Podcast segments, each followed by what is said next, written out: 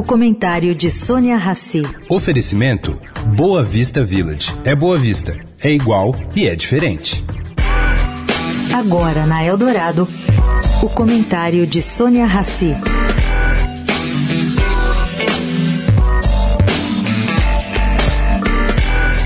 Gente, incrível.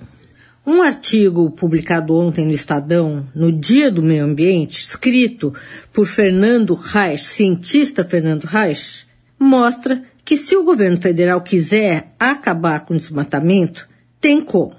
É só adotar a cartilha de um sistema que já vem sendo usado experimentalmente e cujos resultados acabam de ser publicados pelo MAP Biomas. Como é que funciona esse sistema?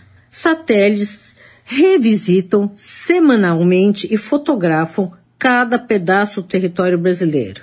E as fotos são comparadas com fotos anteriores. Se uma floresta nativa desaparece entre uma foto e outra foto, o governo tem condições de identificar por meio do sistema GPS e dizer exatamente onde foi desmatada a floresta.